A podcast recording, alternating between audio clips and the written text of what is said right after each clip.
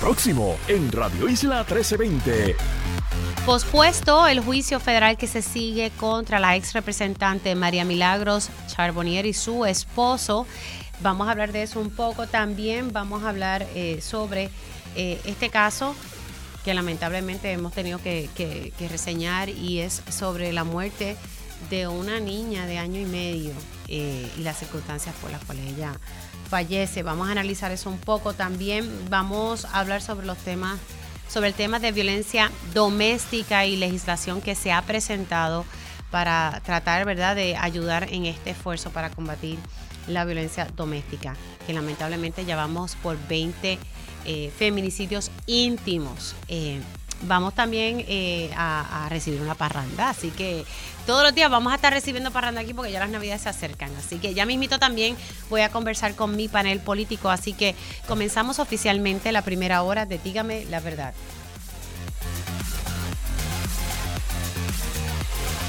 Con más de 20 años de experiencia en el periodismo, el periodismo ha dedicado su carrera a la búsqueda de la verdad. La verdad, la verdad de frente al grano, con carácter, entrevistará a las figuras más importantes de la noticia. Radio Isla presenta a la periodista Mili, Mili Méndez en Dígame la verdad. Muy buenos días Puerto Rico, bienvenidos a otra edición de Dígame la Verdad por Radio Isla 1320. Les saluda Mili Méndez y gracias por conectar. Ya mismo vamos a, estar hablando un poco sobre por qué se pospone el juicio de manera indefinida y lo más seguro continúa luego de las Navidades y es porque la jueza está delicada de salud, así que pues se pospone el juicio. Pero ahorita vamos a ver si puedo eh, conectar con la compañera Adriana de Jesús Salamán del equipo de Rayos X que ha estado eh, cubriendo el juicio desde el día 1, eh, hacer un resumen del mismo, de lo que ha trascendido públicamente. pero primero, antes de, continuar con el programa, pues quiero expresar mis condolencias al amigo Christopher Lee. Y, es que su compañero de vida, Walter Rivera, que nosotros lo conocemos, ¿verdad? Un amigo estaba muy conectado eh, en Twitter, así que lamentablemente él ha fallecido y a todos nos ha tomado por sorpresa eh, la muerte de, Walter. Así que eh, nada, mucha fortaleza a su familia, a Christopher en este momento, ¿verdad? Tan difícil y específicamente, ¿verdad? En esta época navideña. Que descanse en paz. Vamos a, a ya mismito voy a estar eh, dialogando sobre una legislación que se ha sometido para eh, atender este asunto de la violencia doméstica, ¿verdad? Un elemento en, tantas cosas que hay que hacer. Así que ya mismo estaré hablando con la senadora Migdalia González Arroyo, que está aquí conmigo en el estudio. Primero quiero conversar un poco con, el amigo y trabajador social Laremila Licea sobre el caso de esta niña. Ayer comencé el programa leyendo el informe de la Policía de Puerto Rico, ¿verdad? sin saber ¿verdad? la información que iba a trascender. Eh, el informe de la policía inicial informaba que se trataba de un niño y que se había caído de la cama y que, lo habían, que su mamá lo había llevado al hospital para ser atendido y que fallece en el hospital. Esa es la información que trascendió eh, original, ¿verdad? de, primera instancia. Luego nos vamos enterando, según pasa el día, de que se trataba de una niña de un año y que posiblemente había sido víctima eh, de violación por parte del padrastro. Así que ya ustedes saben, ¿verdad?, cómo, uno se siente al tener que dar estas noticias. Estamos hablando de otro caso más y como yo conversaba ayer con mis compañeros en día a día, eh, estos son los casos que conocemos. Hay muchos otros casos que, que no conocemos y, a diferencia de otros casos, aquí la vecina sí fue una persona vocal, proactiva, se habían sometido querellas de acuerdo a lo que ella narró ayer a Telenoticias, de que esto se había informado, que incluso en, en, el complejo de vivienda, allí en Ay Bonito, había una trabajadora social que estaba al tanto del caso, no obstante ella renuncia y pues no se le dio continuidad. Mi pregunta es, ¿por qué no se le dio continuidad? ¿Por qué no se atendió estas denuncias? Eh, la vecina sostiene de que ella incluso presentó fotografías eh, y el papá de esta bebecita está preso y tiene un caso de violencia doméstica. Eh, Así que, no sé, muchas banderas y en esta ocasión no podemos decir que los vecinos se quedaron callados un poco más y linchan al tipo cuando lo está sacando la policía de Puerto Rico. Lo tuvieron que sacar escoltado. Quiero dialogar un poco, ¿verdad? Con esto, como dije, con el trabajador social y que también fue en su momento presidente del Colegio de los Profesionales de Trabajadores Sociales. Lari, buenos días, ¿cómo estás? Buenos días, Mili. Feliz Navidad. Un placer saludarte. Felicidades a ti también. Ay, Dios mío, en esta época navideña, ¿no? ¿Verdad? Eh, tener que estar dialogando sobre estos temas, pero me parece importante aquí varias cosas, porque aquí hubo denuncias, aquí alegadamente hubo querellas sobre este escenario, lo que estaba pasando con esta niñita.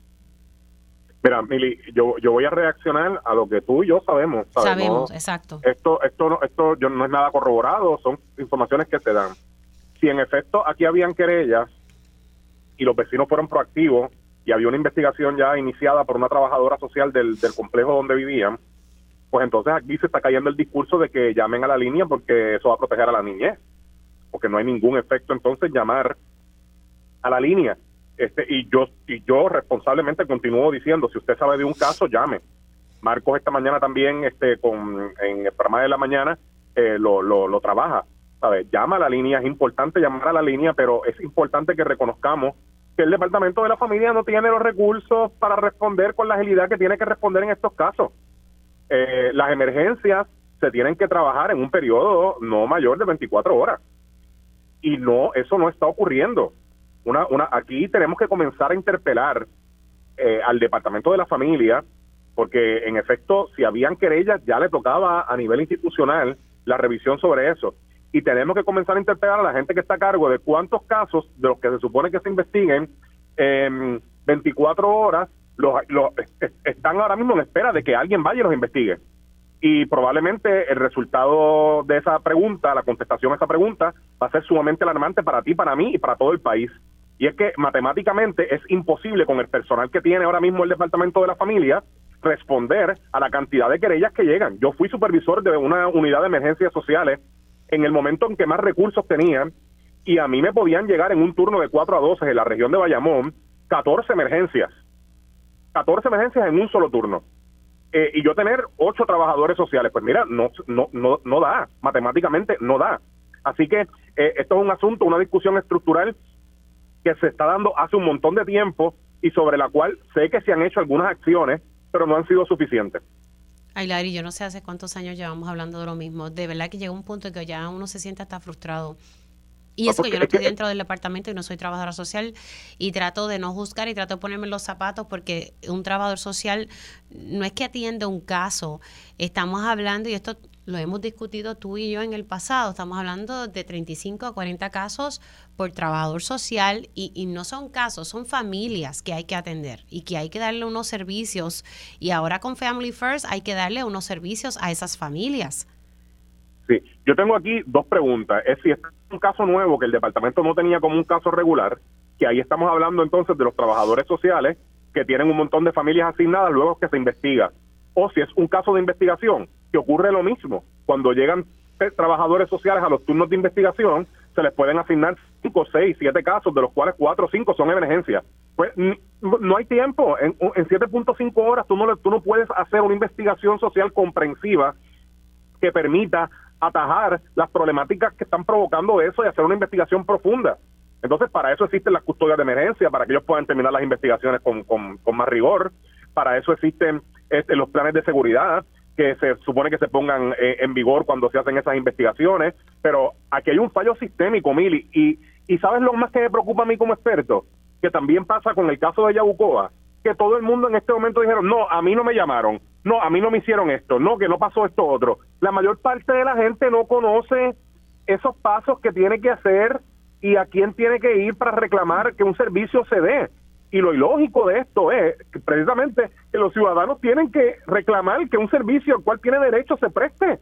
Es que es ilógico, Mili, en un país que tengamos que estar diciendo que para que un servicio se preste hay que estar eh, llamando a mil, a mil agencias, a mil líneas de llamadas para que un servicio se dé en un país. Y entonces estamos teniendo un problema estructural y las personas que están a cargo de política pública no están haciendo ninguna acción proactiva para atender esta emergencia que vive el país de violencia en todos los niveles, en salud mental, en maltrato a la niñez, en maltrato a los adultos, en maltrato a los adultos mayores, en violencia de género. No se está trabajando para atender esto de forma estructural y lo que se hace es poner parcho y entonces tú cada tres meses me llamas y tenemos que tener la misma conversación con la misma frustración, con la misma tristeza y nos olvidamos que los que están muriendo son niños, están muriendo mujeres, están muriendo familias porque no tomamos las acciones de política pública que hay que, que hay que tomar a corto, a mediano y a largo plazo. Entonces, siempre se ha dicho que se necesitan más trabajadores sociales, la Secretaría ha sostenido de que se abrieron más plazas, pero entonces también hay un reto a la hora de reclutar, eh, y es que el salario que se le ofrece a un trabajador social dentro del Departamento de la Familia no es uno atractivo para atraer a estos profesionales a trabajar en el departamento. Y hay que reconocer, Mili, que se han hecho esfuerzos. El Departamento de la Familia ha hecho esfuerzos, tiene una propuesta con la Universidad de Puerto Rico para reclutar estudiantes y darles unas becas a estudiantes para que cuando trabajen por lo menos le den dos años al Departamento de la Familia. Eh, pero de nuevo, las, no es solamente salario, son condiciones laborales. Y, y, nosotros, cuando yo fui presidente del colegio, yo me reuní con la secretaria, me reuní con la anterior, me he reunido con montones de secretarias. Yo sé que Ciení está al tanto, la colega Ciení, la secretaria, está al tanto de, de, de estos asuntos pero eh, no, no basta con estar al tanto, ¿sabes? Tenemos que comenzar a trabajar esto como lo que es una emergencia. Tenemos que comenzar no solamente a mirar salario, sino mirar cantidad de trabajadores sociales por la oficina, componente del equipo de supervisión. Cuando Fortuño aprobó la ley 7, se fueron secretarias, se fueron choferes, se fueron asistentes de servicios, se fueron técnicos de servicios a la familia, y entonces todo eso era un personal que servía de apoyo al profesional de trabajo social que realizaba las tareas. Eso no está ahora mismo y todo eso cae sobre una figura que está cansada, que está quemada, que, que, es víctima del trauma secundario de los asuntos que, que, investiga todos los días. Y de nuevo, hasta que esto no se atienda con la seriedad que requiere, por ejemplo, la medida del, del representante Denis Márquez de declarar un estado de emergencia. y eso está ahí, eso está ahí todavía sobre la mesa.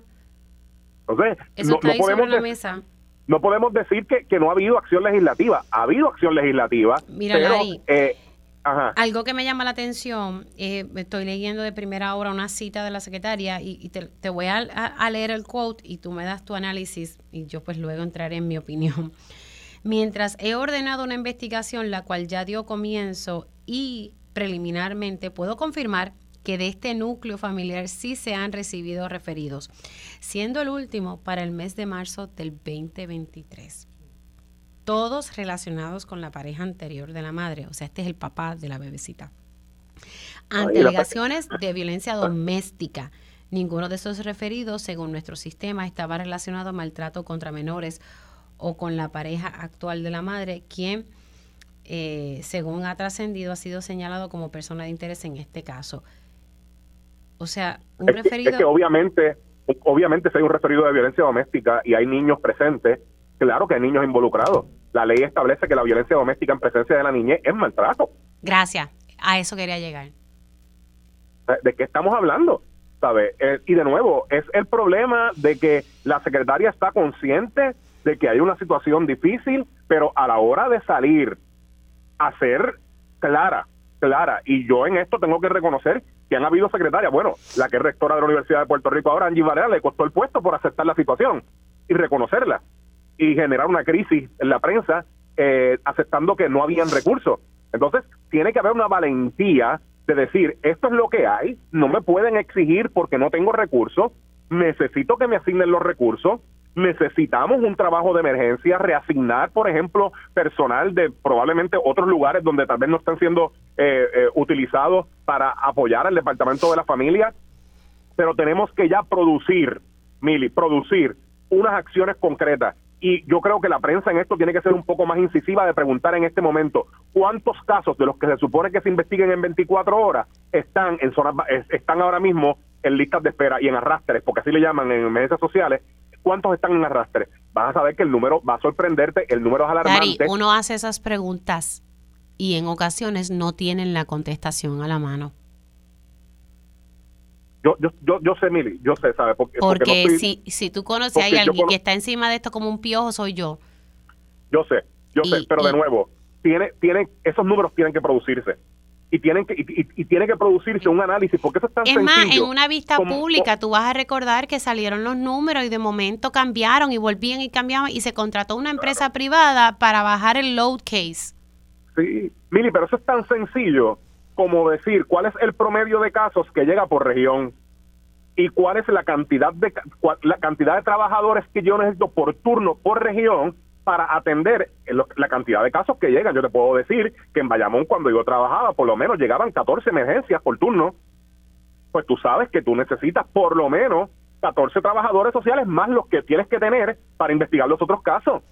este, es un asunto, es aquí, hay división, aquí hay una división de, que atiende a los adultos mayores que no tiene emplea, tiene un solo trabajador social. No voy a decir la región, imagínate. Bueno, y, y, si, y si te pones a hablar por ahí, lo, la, licenciamiento los que se supone que monitoreen los hogares de crianza los hogares de adultos mayores, ahí esa unidad está desbancada. Tú vas a tener unidades sin supervisores.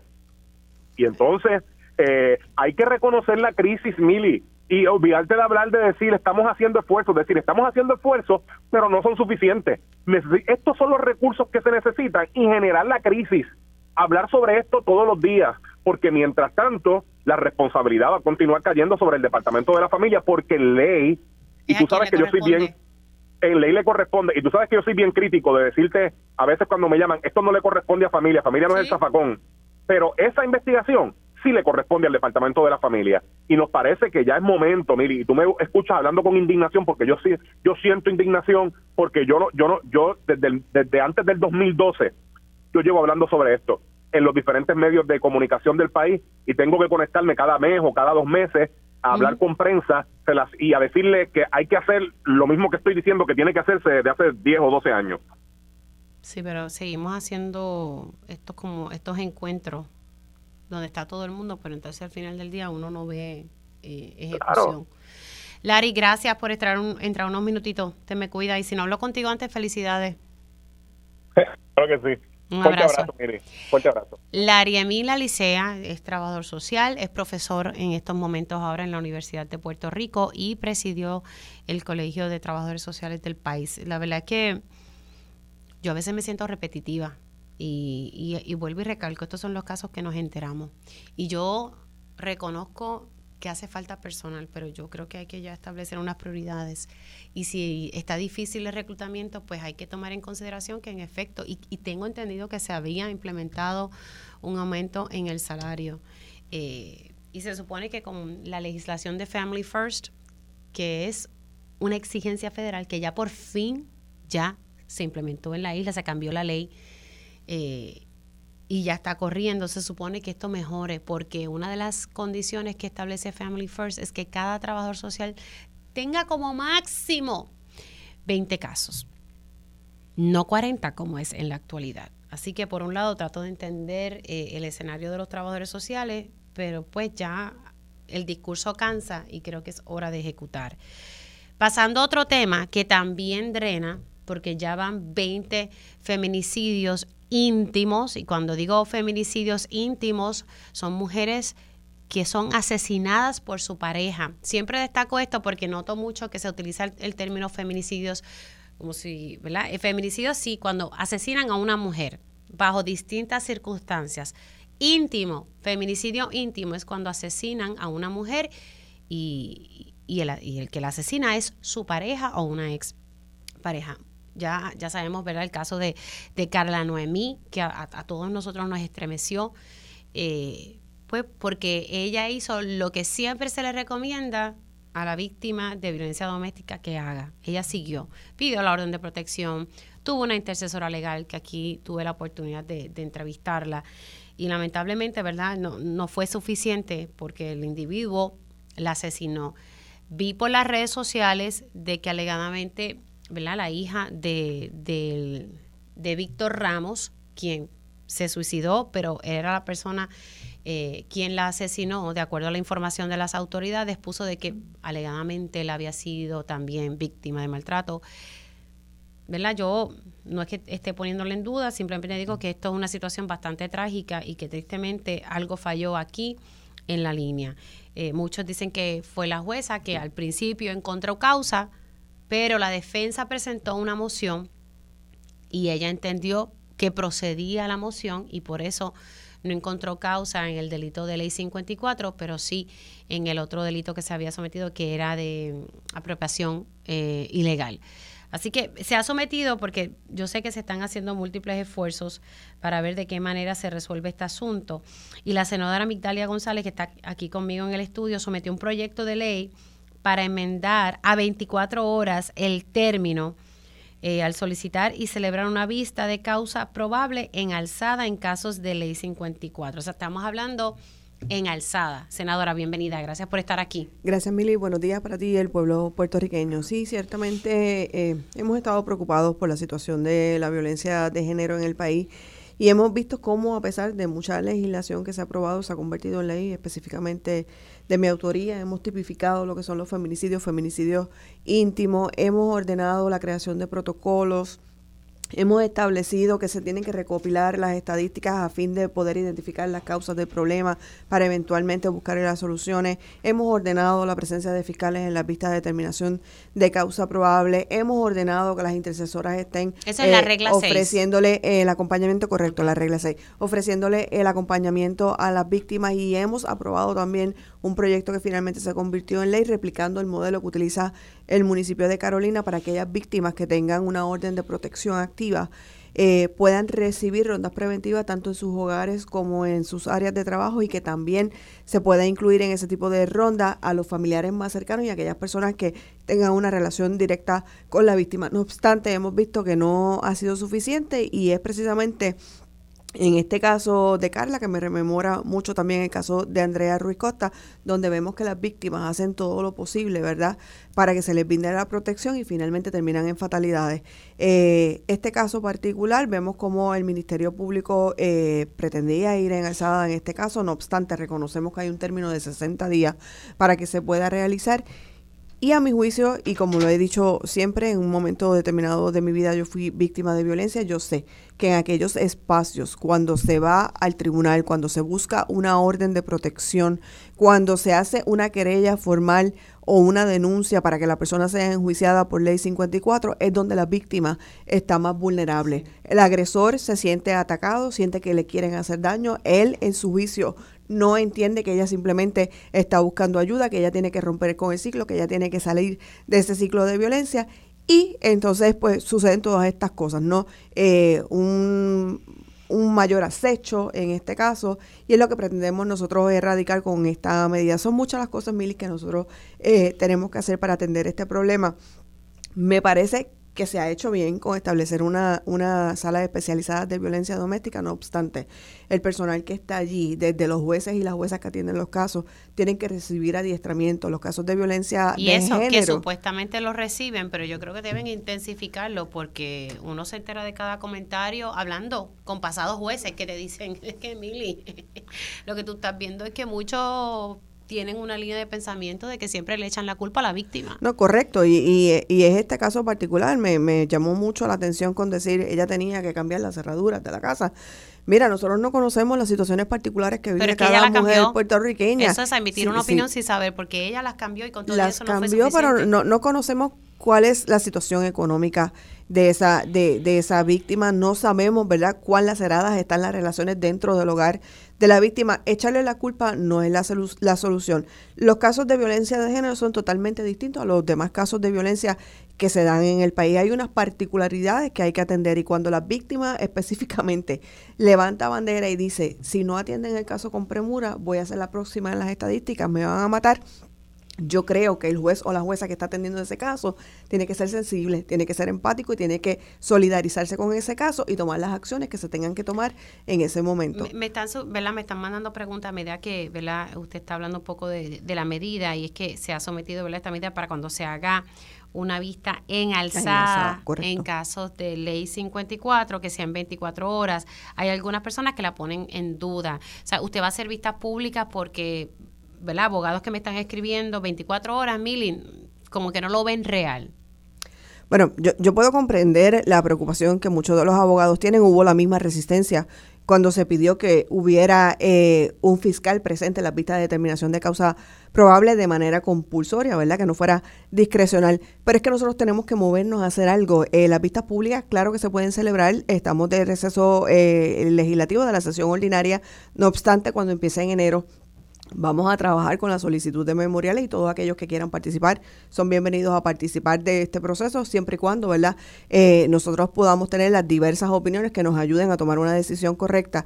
Yo creo que hay voluntad de trabajar con el tema de la violencia de género. Muchas de estas medidas, como te señalé anteriormente, fueron convertidas en ley, pero falta mucho más por hacer. Yo creo que se necesita voluntad para que estas cosas puedan dar resultados efectivos, no solamente decretar un estado de emergencia y cuando se reciben las recomendaciones, por ejemplo, del Comité PARE, pues no se implementen. Así que vamos a buscar todas las alternativas posibles. Yo creo que tiene que ser más enfático eh, el gobierno en las campañas preventivas en que se aclare a todas las víctimas que tienen que salir a buscar ayuda, eh, que no queremos, ¿verdad?, que se conviertan en una estadística más, que ellas tienen derecho a vivir libres y en paz y sobre todas las cosas, su familia, sus hijos también deben tener tranquilidad. Esto es una situación que afecta a la familia puertorriqueña, nos afecta a todos, a nosotros al escuchar que estas cosas suceden, comprendemos e internalizamos eh, la peligrosidad en la que nos encontramos envueltas todas las mujeres en el país. Así que yo creo que es un asunto que debe atenderse con muchísima premura.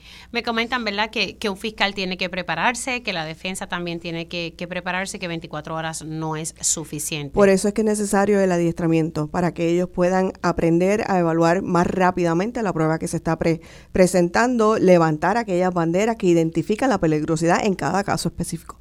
Ahora, eh, y me traen aquí lo de el currículo de perspectiva de género. Eso no va a pasar. No va a pasar. O sea, lo digo yo. ¿Cuánto tiempo llevamos esperando que el Departamento de Educación implemente? Dios mío, se me fue el tiempo. Déjame hacer una pausa, discúlpame, no me, no me percaté. Hago una pausa, regreso, ¿verdad? Mi diálogo con la senadora Migdalia González sobre este tema, ¿verdad? ¿Qué, podemos hacer eh, para atender eh, los casos de violencia doméstica y específicamente cuando una víctima denuncia eh, y, hace todo lo que se le recomienda, todo, pero algo falla, porque lamentablemente fallecen. Hacemos una pausa, regresamos en breve. Dígame la verdad, las entrevistas más importantes de la noticia se escuchan aquí. Mantente conectado.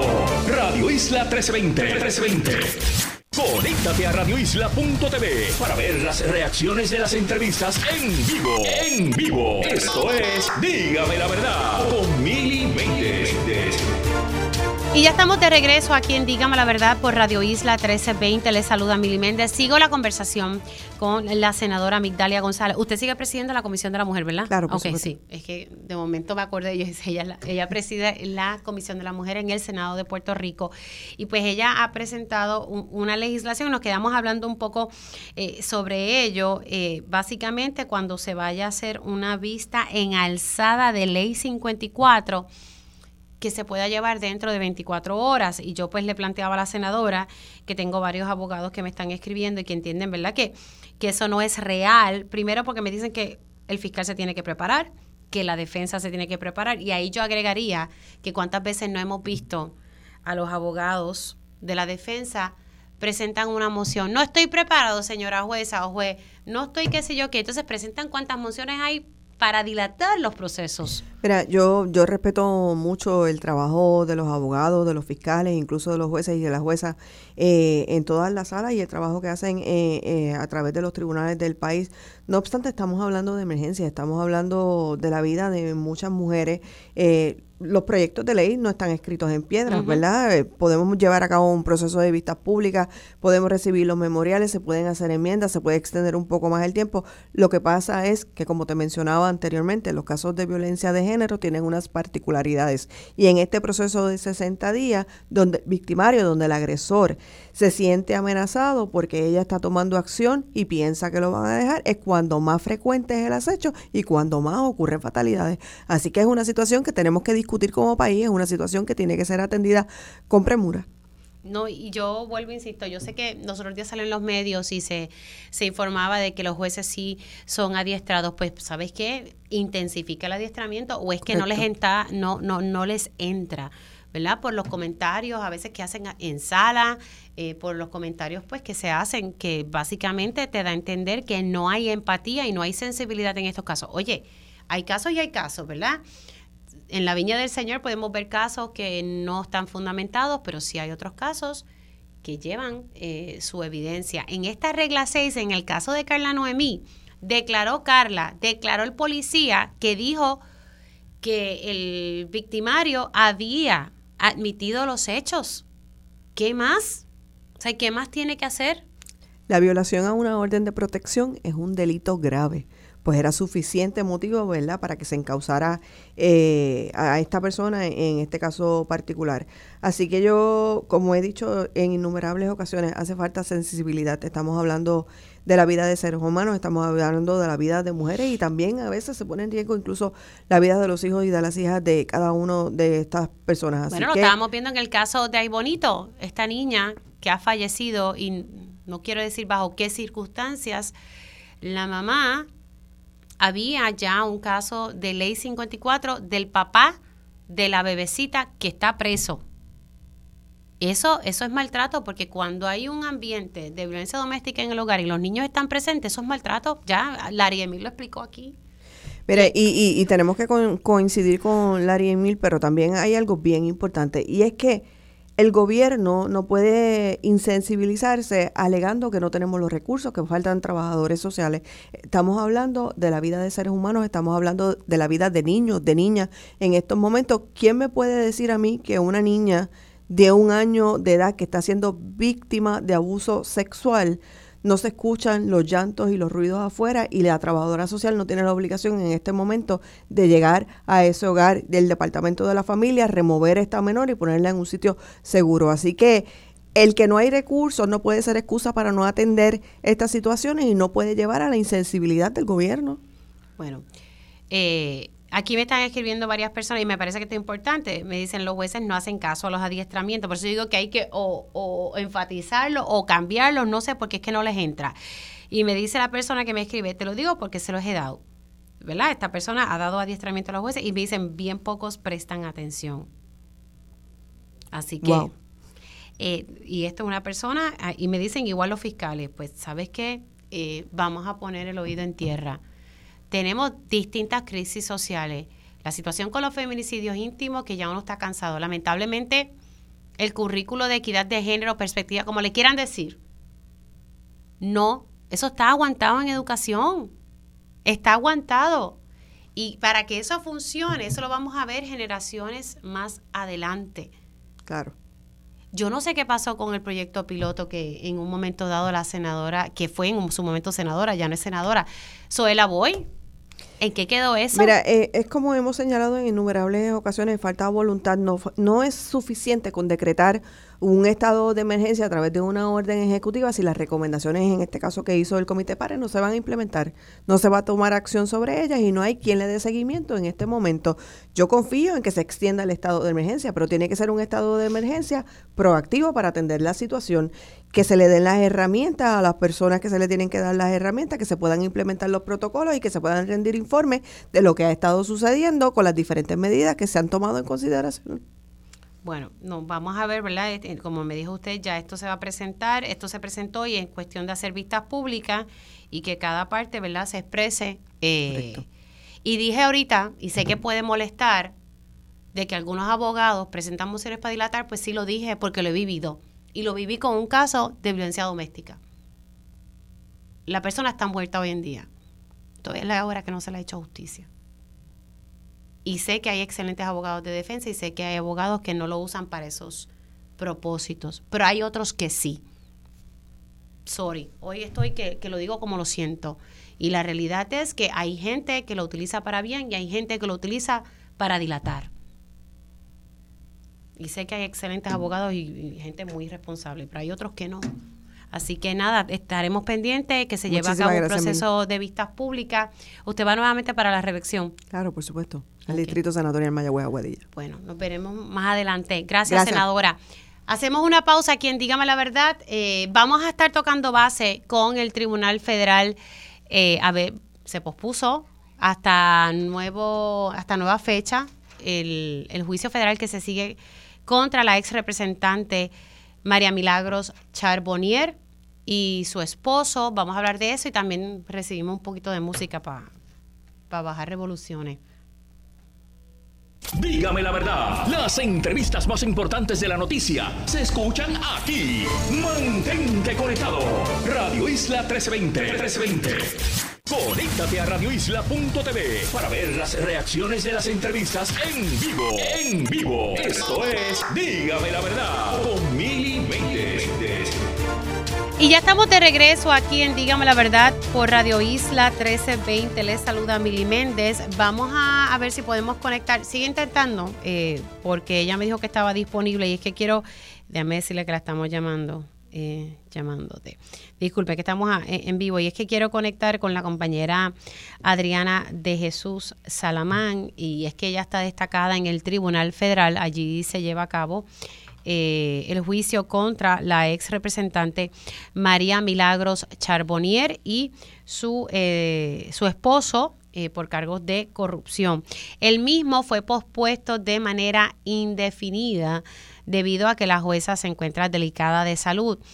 la jueza tenía en agenda poder terminar, por lo menos era su intención de terminar este juicio ya para este viernes previo a Navidades. Bueno, pues entonces ahora va a ser distinto porque digo que está delicada de salud pues entonces eh, no tuvo que eh, posponer el mismo hasta eh, nuevo aviso. Así que están esperando a que se pueda dar una, una nueva fecha para ver entonces cuándo se, se retoman las labores. Me dicen que ya que tengo a Adriana de Jesús Salamán, compañera del equipo de Rayos X en Telemundo en línea telefónica. Buenos días, Adriana, ¿cómo estás?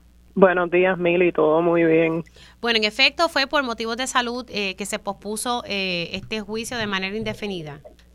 Eso es lo que se está comentando, todavía no se ha dado una razón específica, sí se está comentando ya la fecha del 8 de enero del 2024 como el momento para retomar el juicio. Eh, rayo, así que esto va a ser hasta el próximo año, que entonces se reinicie todo esto.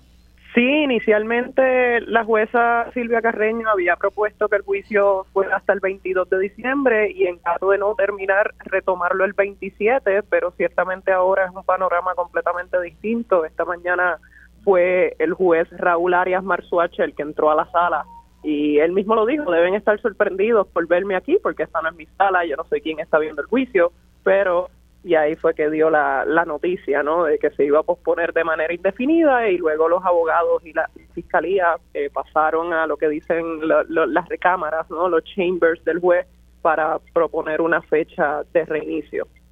Ok, ahora vamos a repasar un poco, eh, porque ayer era el sexto día, hoy el séptimo, aunque hoy no se llevó a cabo prácticamente nada. Eh, vamos a resumir un poco, ¿verdad? Porque tú has estado allí desde el día uno de lo que ha trascendido públicamente y la, y la evidencia que ha presentado la fiscalía en, en este caso, Adriana. Lo, lo más, ¿verdad? Que un resumen ahí más o menos de lo que ha trascendido. Bueno, si era hoy, se supone que fuese el, el duodécimo día, como bien mencionas, el décimo día, ¿no? Como bien mencionas, con el duodécimo testigo todavía, Andrew Waltz, que es un agente especial del FBI, y con él estaban revisando, repasando también lo que fueron los allanamientos a los apartamentos de Frances Acevedo y de Charbonnier Montes, del matrimonio coacusado, eh, y todavía se supone que el, abogado continuara su contrainterrogatorio y eso se quedó en el aire, que va a haber van a haber varios trastoques eh, cuando retomen el juicio, porque no solamente el ritmo que lleva el, caso, estamos todavía discutiendo también cómo un director de la oficina de Charbonnier fue quien eh, acudió a las oficinas del FBI para delatar lo que estaba ocurriendo con el esquema de comisiones ilegales que se le imputa. Así que ayer fue que nos enteramos quién fue la persona quien dio ese primer paso para acudir a los federales, como tú indicaste ahora, saber uno que fue el director de campaña en su momento dado y, y, que tenía que conocer sobre todo estos movimientos. No sé si llegó a participar, pero fue listo y acudió a los federales primero. Él fue quien primero eh, acudió a los federales y ahí entonces es que comienza la pesquisa oficialmente en contra de Charbonnier Laureano y van y visitan a la, a la ex empleada, la empleada en, ese entonces, Frances Acevedo, que le, pues, hacen una entrevista inicial el 11 de, de julio del 2020 y ella en medio de la entrevista, según trascendió en el juicio ayer del testimonio del, del, del, del agente especial Andrew Waltz, ella se excusa de la entrevista con los agentes federales y se va al baño y alerta a Charbonnier y eso entonces provocó una reunión en Cataño entre Charbonnier, entre Montes, entre Acevedo, eh, incluso el exalcalde de Cataño también estuvo presente en esa reunión, o sea que, y también recordemos que en ese pleno 2020 ya Félix Elcano Delgado también estaba cooperando con las autoridades federales. Eso durante el juicio se, se llamó una reunión que provocó un caos. Esa, ese 11 de julio fue un caos, según comentaron en, en, el juicio. Claro, y, esa reunión que, que, se llevó que se llevó a cabo en, en Cataño, también eh, quien estuvo hablando un poco sobre esa reunión, no recuerdo bien si fue la, la esposa del exalcalde de Cataño o si fue otro, ¿verdad? Otro, otro testigo que habló como un poco más en detalle sobre esa reunión.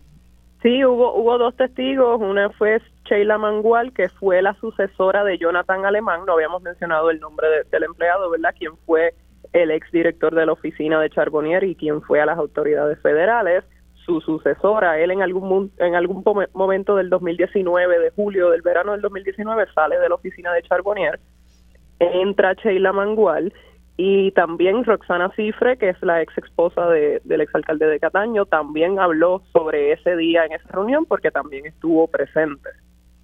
Ahora, cuando declaró la, yo le, sigo diciendo, ¿verdad? La esposa de, del exalcalde de Cataño, algo que la defensa de María Milagros Charbonnier fue como atacando o tratando de minar la credibilidad de Cifre y que se había divorciado porque le convenía en ese momento.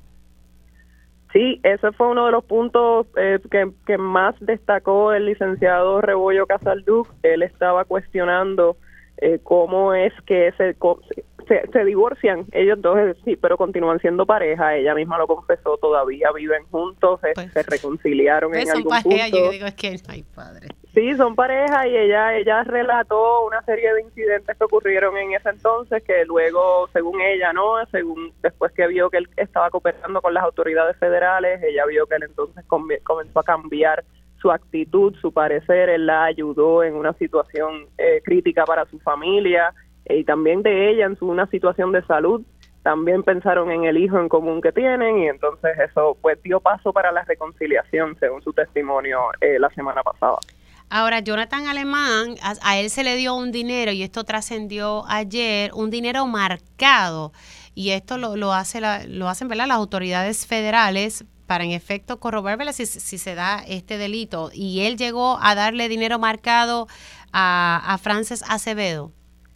Eso es lo que lo que testificó Andrew Waltz ayer. Ellos empezaron a, explicar una de las tácticas que utilizó el FBI en este caso, que es un control payment, un pago controlado, mediante el cual sí le dieron dinero a un agente cooperador para entonces ellos intentar que eso sirviera para continuar la conversación entre los personajes envueltos sobre este esquema ilegal. En ese entonces, según Waltz, Frances Acevedo le había confesado a Jonathan Alemán que de hecho se ha trascendido también en el juicio que ellos dos tenían una relación sentimental, pese a que Jonathan Alemán estaba casado y también tenía un hijo. Y en algún punto Acevedo alegadamente le confiesa que está corta de dinero, está pelada, como dicen por ahí, para pagarle a Charbonnier y entonces Alemán es quien le presta dinero pero ese dinero que le prestó es dinero que le, que le dio el FBI a él. Y entonces lo hicieron con toda esa intención para que él le pasara el dinero a Acevedo y así pudiesen hablar sobre, sobre el esquema ilegal y también pues el FBI pudiese grabar esa conversación y tener una evidencia física de lo que está sucediendo. Pero ese también es uno de los problemas que ha señalado el abogado de defensa, eh, eh, Francisco Rebollo, y es que todavía la fiscalía no ha presentado si en efecto encontraron ese dinero. Basado en lo que han hablado hasta mm. ahora, en las órdenes de allanamiento no han encontrado dinero. Incautaron como tres celulares, incautaron iPads, pero no tienen el dinero. Y ahí entonces se ven los paralelos entre el caso del Cano, el Cano Delgado, y el caso de Charbonnier, que en el caso de Cano vimos bolsas de dinero, pero aquí no hemos visto esa prueba física. Claro, uno pudiese argumentar, pues mira, es que son transacciones electrónicas, es cheque, es depósito directo, es ATH móvil. Pero si el FBI ha mencionado en repetidas ahora desde ayer, ¿no? Eh, el dinero marcado todavía queda entonces en el aire y ya nos enteraremos en enero qué pasó con ese dinero. Sí, sí, sí, en efecto ellos lograron eh, identificar dónde se encuentra ese dinero que está marcado eh, por las autoridades federales. Bueno, vamos a ver. nadie nadie sabe nadie sabe qué ha pasado todavía esa pieza del rompecabezas no hemos llegado a ella al juicio ciertamente esperábamos que eso sucediera hoy o en los días subsiguientes, pero nos va a tocar esperar a enero. Claro, y lo que se ha presentado, y con esto nos vamos, eh, Adriana, con lo que se ha presentado, básicamente todos los cañones enfilan hacia la ex representante, aunque sí ha trascendido que, que ahí han presentado un poco de evidencia de que el, el esposo participaba de esto por unos textos que ya salieron públicamente ayer.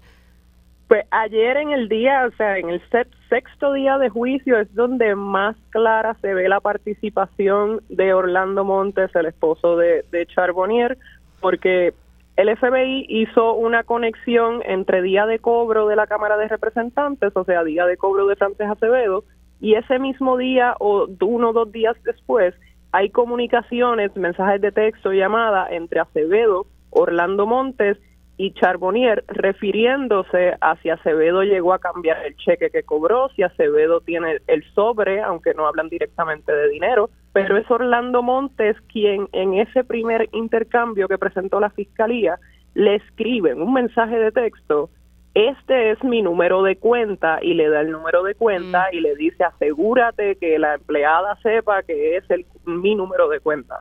O sea que vemos que hay una, una interacción directa y también hay mensajes de texto que involucran al hijo, que como sabemos ya no es parte de este caso porque la, la jueza lo asignó un programa de despío, pero también en una ocasión mostrada por la fiscalía vemos cómo es Frances Acevedo quien le da el dinero a Gaby, como le dicen, al hijo Orlando Gabriel, y él entonces intenta pasárselo por ATH móvil a su papá. Wow, hmm. utilizando hasta el hijo.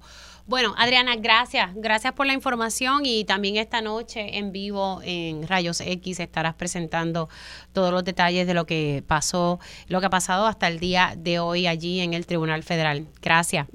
Gracias a ti. Adriana de Jesús Salamán, como dije, del equipo de Rayos X por Telemundo Puerto Rico. Nosotros hacemos una pausa, pero ya tengo aquí casa llena y es que hay música para bajar un poco revoluciones. Regresamos en breve. Dígame la verdad, las entrevistas más importantes de la noticia se escuchan aquí. Mantente conectado. Radio Isla 1320. 1320. Conéctate a radioisla.tv para ver las reacciones de las entrevistas en vivo. En vivo. Esto es Dígame la verdad con Mili 20.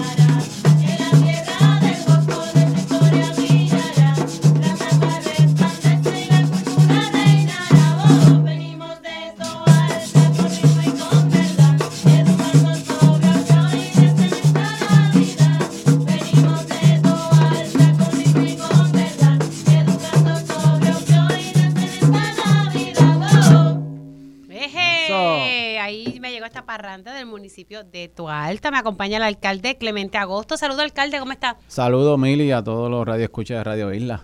¿Está bien? Estamos bien, gracias a Dios. Estamos en victoria aquí, trayéndole un ratito de alegría. Voy a tirar al alcalde al medio. Al alcalde le gustan los sandwichitos de mezcla Con, alcalde Dorito. me ha dejado mal con eso. Sí, que no haya probado un sándwichito de mezcla con dorito por el lado, Ay, con pues- refresco en una en la escuela, Ay, no vivió infancia, no vivió infancia. Porque y después mira- con un chito por el lado también, Ta- porque no, si ya dejas el chito, no hay break. Es que estábamos hablando fuera del aire, que estaba preparando sandwichitos de mezcla para el último día de clases de Milena. Pierre me dice, bueno, y unos doritos por el lado, y yo los míos doritos por el lado. Ay, padre. Pero sí, es que es que un sandwichito de mezcla, si no está en una fiesta, no hay fiesta sin los sandwichitos de mezcla. Exacto, usted se quedó con eso y yo sé que cuando salga de aquí va a comprar un paquetito de doritos y va a buscar los sándwichitos. Déjame decirte que me queda un Porque los de chito ya yo se los traje. Me- ¿no? ah, de verdad. Hay unos ah, pues sabes que lo voy a probar porque en el canal hicieron sandwichitos de mezcla, así que los voy a probar y le dejo saber cómo sabe. El problema es que me puede gustar y eso no está bueno para la dieta. Ah, no, no está bueno para la dieta, pero lo estamos rompiendo ahora en Navidad. ¿Qué Ay, chacho. Ay, alcalde, eh, estaba escuchando, ¿verdad? Un poco el, el coro de la parranda que usted nos trae y estamos hablando de opioides. Me parece que es un tema eh, sumamente importante que tenemos que seguir creando conciencia debido a la crisis de opioides que hay en Puerto Rico y en Estados Unidos. Hay quienes dicen que no. Yo digo que sí. Hice una serie investigativa sobre el particular y, y es fuerte ver, eh, dialogar con padres que han perdido a sus seres queridos debido a los opioides, ¿verdad? Algo tan sencillo como tal vez un, medicamento, una pastilla, se puede convertir en, una, en un problema sumamente serio para, para el país, que lo es. Eso es correcto. Estamos aprovechando la época navideña y trayendo una parranda, ¿verdad? Junto con personal del municipio, maestros, estudiantes de la escuela Tomás Mazo Rivera Superior. Así que agradezco a las maestras, a los jóvenes, a los padres que permitieron que estuvieran aquí, llevando ese mensaje, llevando el mensaje de, y compartiendo con ustedes la próxima campaña educativa que va a tener el municipio de Toalta se cuida para los opioides, eh, ¿verdad? Preveniendo lo que es el uso de los opioides. Sabemos que existe una crisis, a lo mejor la gente no lo ve así como usted bien explica, pero estamos llevando ese mensaje de concientización para que la gente sepa, ¿verdad? Que, el uso excesivo te puede llevar a una adicción y puede causar lamentablemente la muerte, como ha sucedido en, en otros casos, que no necesariamente es de las drogas ilegales, sino que hay drogas legales, como los medicamentos, que si no se usa de la manera correcta, pues puede eh, conllevar algo fatal. Así que esa es la campaña que vamos a estar llevando en las comunidades, en las escuelas, vamos a estar impactando, llevándola a los jóvenes y a la familia para que tengan, ¿verdad? En este caso, una feliz Navidad y en el año nuevo que vamos a seguir dando esta campaña de concientización. ¿Alguna situación particular que haya ocurrido en su municipio que lo llevara a usted a, a- a enfocarse en este tema? A mí me parece que, que es genial que esté tocando este tema, pero ¿alguna situación en particular en tu alta? Bueno, no tenemos así en particular, sí han sucedido unos que otros casos, ¿verdad? Que nos han traído a colación, y, y, y- pero no queremos que, que se extrapole y queremos llevar el mensaje eh, rápidamente. Eh, hubo una demanda que eso eh, a nivel Sí. ¿verdad? público, a nivel de Estados Unidos, a la farmacéutica, y nosotros como municipio participamos también de esa, de esa demanda. y- Recibieron fondos por parte, porque se supone que, que el bacalao se repartiera, ¿verdad? Correcto. Bueno, recibimos unos fondos, todavía no Mira, no- me dicen que le dieron así, un Sí. poquito, mira, un poquitito. La asignación, como dicen Millones. siempre, Aquí eh, llegaron asignan millones. tanto, pero nos han llegado eh, una ínfima cantidad, ¿verdad? Para hacer la promoción. Pero ya en la promoción la Alcalde, aquí haciendo. llegaron millones. Son millones, ¿no? Estamos hablando de millones. Estamos largos. hablando que cuando hice la investigación, eh, había una cantidad que eran 14 millones de dólares que había que repartir eh, y que se creó un comité para Correcto. repartir ese dinero y llegaron otros millones más. O sea, y mi preocupación y la de muchos padres que han perdido a sus hijos debido a esta ¿verdad? Eh, eh, epidemia de los opioides, me dicen, Mili, mi preocupación es en qué se usa ese dinero. Y usted me dice que si le dieron, mira, un chin chin. Sí, entiendo de- de que, que, millonada. que lo que nos asignaron por el momento, 42 mil dólares, y de los 42 lo que nos han llegado son como 20 por ahí. Y con eso pues arrancamos porque no podemos esperar que nos, que nos den la cantidad ¿verdad? que se supone que sea. Eh, esto lo está controlando el Estado, sabemos, el Departamento de Salud, el gobierno estatal. Y específicamente salud. Y específicamente salud. Y pasa lo que siempre ha pasado. no solamente con estos fondos, cuando el Estado controla los fondos y no se le adjudica a los municipios como debe ser, pues estamos viviendo el país que estamos viviendo. Si se trabajara las cosas directamente con los municipios, con todos los alcaldes, pues tendríamos un país diferente y las cosas se pueden poner a correr. Eso está evidenciado, que los alcaldes podemos eh, economizar eh, bueno, y son los que, están de primera mano. Ahora, pero ¿para qué está la asociación de alcaldes? En este caso, usted aplicaría, ¿verdad? Eh, forma parte de la asociación. La federación también agrupa a los alcaldes del PNP. Para eso se supone que también estén esas asociaciones, para que los ayude a ustedes a levantar la voz. Es correcto. Dentro de ese comité que mencionaste, se supone que hay una representación de la asociación y una representación de la federación. Eh, pero hay que ver de qué manera, si se ha reunido el comité, si no se ha reunido, si empezaron a repartir el bacalao, como dicen en el campo eh, de alguna manera que ellos fue que determinaron. Pero sí, llevaremos la voz cantante, ¿verdad? Yo soy parte de la Junta de la Asociación y, estaré presentando esa, esa, esa preocupación, a ver. Ahora, ¿quién, ¿quién va a estar al mando de la asociación cuando, verdad? Si es que el, el actual presidente, que es el alcalde de Villalba, quien preside la asociación de alcaldes, y eventualmente Él, entra al Senado, ¿quién estaría entonces ocupando? ¿Ustedes han hablado sobre eso? Eso hay elecciones cada, cada dos años para escoger la, la presidencia, así que yo entiendo que ya el compañero, yo creo que está acabando su término. Yo creo que cuando acabe su término se hacen elecciones, se, se postula el, el, el alcalde que desee aspirar, ¿verdad? Si hay más de uno, pues se hacen elecciones. Si no hay más de uno, como pasó con el caso de Luis Javier, pues fue unánime la, decisión de todos los compañeros. Habrá elecciones y se escoge a... ¿Habrá alguien por ahí que tenga interés? Hasta ahora no, no nadie se ha acercado, que sepa yo, ¿verdad? A mí no, no me han llamado. ¿Y a usted le interesaría? No lo he pensado, no, porque yo me tengo que enfocar en mi pueblo y eso te quita responsabilidades, ¿verdad? Porque ya tendrías que estar atendiendo eh, otras necesidades. Y yo entiendo que mi pueblo me necesita más enfocado en, Toalta cuando ya eh, tengamos el plan que tenemos, ¿verdad? De Proyecto Ciudad 2035 que hemos presentado al pueblo, que lo tengamos más eh, elaborado, pues nos podemos dedicar a, a trabajar más a favor del pueblo de Toalta y del país. ¿Cómo la eliminación del fondo de equiparación le ha impactado al municipio de Toalta? A nosotros, ¿verdad? Eso le impacta a todos los municipios, a algunos más que otros, ¿verdad? A los compañeros de Comerío, Loíza, pueblos más, más pequeños que dependen un 70% casi del, de, de ese fondo de equiparación, le afecta mucho. Nosotros pues como el municipio de Toalta eh, vive, por decirlo así, más de lo que es la contribución a la propiedad, el CRIM, pues tenemos muchas propiedades, nosotros tenemos 70 mil habitantes, hay muchas propiedades que son, es el ingreso principal del municipio. Mm. Recibimos un por ciento de ese fondo de equiparación, pero no es debido a muerte, pero no es debido a muerte entonces. No es debido a muerte porque Toalta está en el, es el jamón del sándwich. Nosotros de los municipios pequeños somos el más grande y de los municipios grandes somos el más pequeño. Y en la división del fondo de equiparación, pues salimos, como no dice, Iben, no, no, no nos toca. Sin embargo, ¿verdad? Cogemos un ejemplo del municipio de Dorado.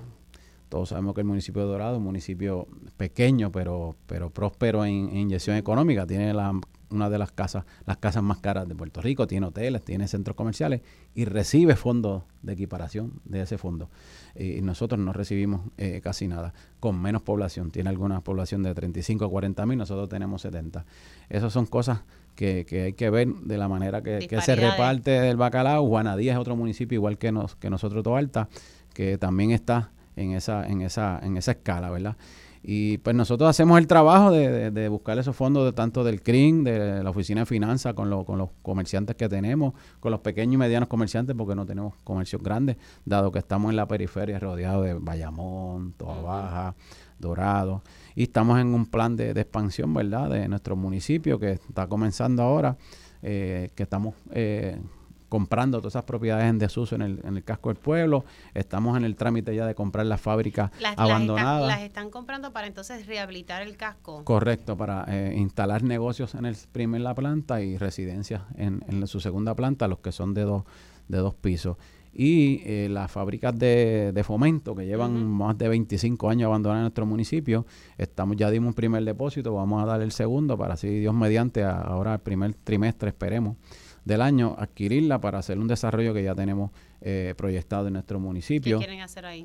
Ahí vamos a hacer, ¿verdad? Un área que en la primera es un mercado urbano, que va a haber eh, un restaurante, van a haber kioscos para vender productos agrícolas. En otra de las naves pues, van a haber eh, negocios también de comida, restaurantes. eh, un centro de convención en otra de las naves que nos hace falta tanto. Nosotros, en nuestro municipio, lamentablemente no tenemos un lugar donde se puede hacer una buena graduación, un, local grande. Lo que tenemos son centros Pero que no se convierta en un elefante. Usted sabe que todo el mundo quiere tener su centro, sí, pero, o su centro de bellas artes. Y después pasó con Guaynabo, el de Guaynabo está ahí. Sí, pero bueno, todo eso depende de la administración. Si buscas quien te lo, lo promocione y lo, y lo, y lo mueva, ¿verdad? Todos sabemos, porque se puede convertir, como usted dice, en un elefante blanco, pero si sabes promoverlo y buscarle una, en este caso, alguien que busque las actividades, nosotros tenemos muchas compañías alrededor de nuestro municipio que pueden utilizarlo para convenciones, eh, muchas cosas, iglesias, hay diferentes alternativas que uno le puede sacar eh, eh, ¿verdad? Que sea costo efectivo la construcción y eso es lo que estamos buscando, ¿verdad? No, es que vamos a hacer allí, vamos a hacer algo bueno, pero tampoco extrapolarlo, ¿verdad? Que, que, nos desangre eh, los fondos que vamos a identificar y también estamos trabajando para nosotros ser socios. A lo mejor nosotros vamos a poner el terreno y entra la inversión privada porque el municipio no va a tener... una alianza público-privada. El municipio no tiene los fondos ahora mismo para desarrollar. Ya nos estamos reuniendo con diferentes fondos de inversión fondos de financiamiento privado, porque eh, todos sabemos, yo llevo ya 11 años, cumplo ahora en enero como alcalde y no he cogido un centavo prestado para el municipio porque no existe el banco gubernamental. no, existe. yo entré, cuando yo entré, ahí mismo el banco cerró y, no hemos logrado hacer ningún proyecto grande de infraestructura como todos los pasados alcaldes que me antecedieron a mí y los que estuvieron. Pero fíjese, en parte e, eso es bueno suena raro lo que voy a decir, pero lo, obliga, obliga a los alcaldes a, a reinvertirse y a ser creativos y utilizar las estructuras que están y reutilizarlas, ¿verdad? eso es lo que hemos hecho, ¿verdad? En Toalta, eh, buscar también la inversión privada, la inversión privada y entrar en negociaciones. Nosotros como municipio ponemos el terreno, la, eh, la, la, la, privado pues desarrolla, en su momento ellos pues pueden sacar su dinero, el municipio se beneficia, que no tiene un terreno ahí eh, baldío, no tiene un edificio vacío y en eso estamos y con el favor de Dios ya ustedes van a ver que lo vamos a realizar pronto, empezamos ya con eso. Le van a abrir ya el atilantado en su totalidad se supone. Bueno, el atirantado a mí no me a mí no me favorece mucho. Yo lo que quiero que el gobernador, ¿verdad? Que como bien fue a Alta hace Hay una carretera que todavía está ¿Cuál es? ¿Está cerrada todavía? cerrada la carretera 861. Desde, Fiona está cerrada. En María se cerró también un tiempo y ahora en Fiona se cerró otro tiempo más. ¿Qué ha pasado ahí? O sea, ¿por qué eso está todavía cerrado? ¿Por qué no la atienden? No quiero pensar que Eso mismo, pues por ahí mismo, por esa línea vamos. ¿Por qué no la atienden, como usted lo dijo? Porque lamentablemente... Pero usted ha sido vocal, o sea... Bueno, llevamos llevamos una semana y pico dándole dándole cantazo, ¿verdad? Y aquí aprovechamos este medio para decirle al gobernador, ¿verdad? Que estuvo allí el 30 de agosto con mucho bombo, platillo, carpa y muchas fotos junto con todo su conglomerado de senadores de distrito, representantes y dijeron que la iban a abrir ahora a mediados de diciembre, ¿verdad? Eso está grabado, lo tenemos público y lo subimos en Facebook y aquello le falta como un 60-70% de la construcción. La, la, obra máxima, el proyecto más grande es la, lo que conocen como la herradura y eso lo tocaron el jueves que nosotros hicimos la denuncia eh, ante ¿verdad? la denuncia pública en los medios y allí le falta mucho trabajo. Así que, gobernador, cumpla su palabra. Eh, por ahí dicen, y su lema es haciendo que las cosas pasen, pero en la cajetera 861 no pasa nada. Allí 861. No, 861 las curvas, no está pasando nada. A lo mejor pasa en otro lado eh, Toda Baja, Naranjito, que, los compañeros alcaldes, pues, eh, los felicito, ¿verdad? Y están gozando porque la atienden sus proyectos. Pero en Alta, porque este servidor no pertenece al partido de gobierno, nos tienen marginados porque cierta manera la gente me reclama a mí como alcalde. Y eso, pues, la gente le caen arriba, pues me hacen, ellos piensan, me hacen daño político, pero están haciendo daño a todos y cada uno de los toalteños que no tienen ese acceso para transitar, que en 15 o 20 minutos llegaban de un sitio a otro, ahora es tarde una hora, una hora y, y, 15 minutos, y si hay un accidente, más de dos horas. Así que se trata de salud. Si hay una emergencia en alguno de los dos lados de nuestro municipio, pues puede pasar una desgracia. Hasta ahora no ha pasado, ¿verdad? Eh, pero esperemos que, que se enrollen las mangas el director ejecutivo de carretera y la secretaria de editor que, salgan de allá de, Minilla, de la oficina, porque allá encerrado es bien fácil, pero que vengan a Toarte y vean el, desastre que hay allí en esa carretera y, que se pongan para su número y pónganse a trabajar. Bueno, alcalde, gracias por, por la visita. Nos vamos con musiquita y con eso, ¿verdad? Voy con, mi panel político que ya está en línea. Gracias, felicidades a todos ustedes en estas Navidades. Mucha salud y cosas buenas en el 2024. Gracias por recibirnos. Felicidades y bendiciones.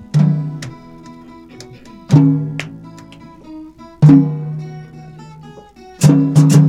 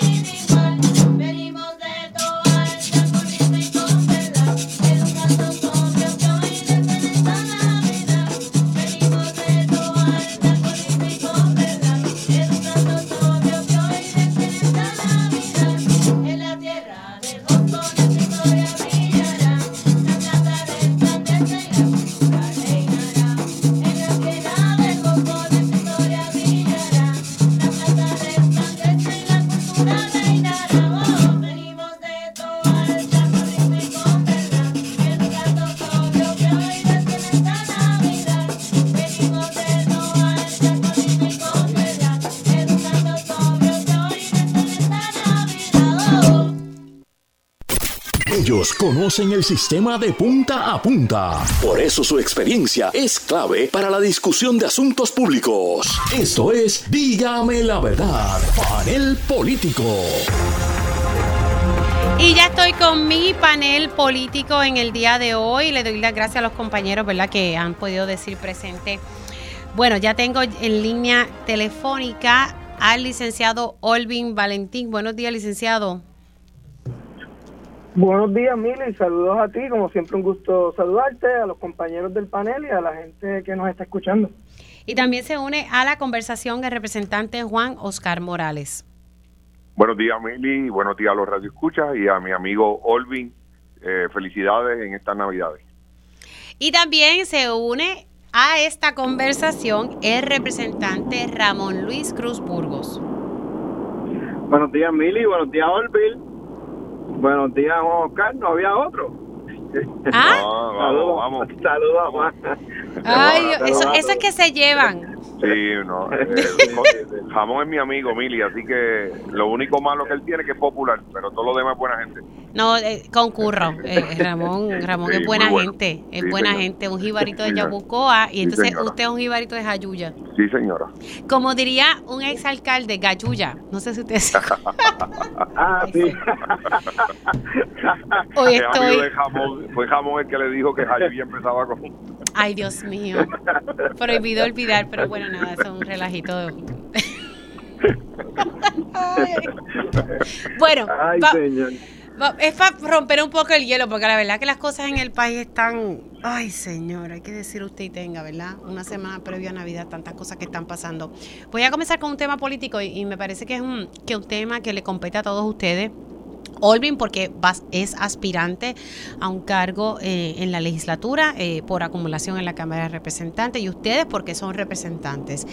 Y es que la... la No, eh, ya, ya, perdonando, ya no, porque Juan. Ay, perdón, Juan es senador ahora. ¿Ves lo que yo te digo? Es que para el representante por Juan Oscar Moral, y, y- y burlándose fíjese, De y mira, fíjese que, que, que lo, lo, lo presenté como el representante Juan Oscar Morales y él no pidió vuelta. No, no, no. Pero él pasó de la Cámara al Senado. Yo no sé por qué hacen estos cambios, pero bueno, y una senadora pasó del Senado ahora a la Cámara, Gretchen Howe. Así que nada, eh, senador Juan Oscar Morales. Pero el punto es el mismo, ¿verdad? Senador, representante, aspirante a la Cámara de Representantes y el tema de que corran bien las primarias y las elecciones es sumamente importante. La presidenta alterna de la Comisión Estatal de Elecciones lleva más de un mes, más de un mes, sí, más de un mes, diciendo necesito más fondos para llevar a cabo las primarias como lo exige el código electoral. Y todavía la Junta de Control Fiscal no ha dado, ¿verdad?, luz verde. Primero fue que OGP no le había hecho la solicitud a la Junta de Control Fiscal, finalmente se la hizo y la Junta todavía está pidiendo información y ha levantado pues sus planteamientos.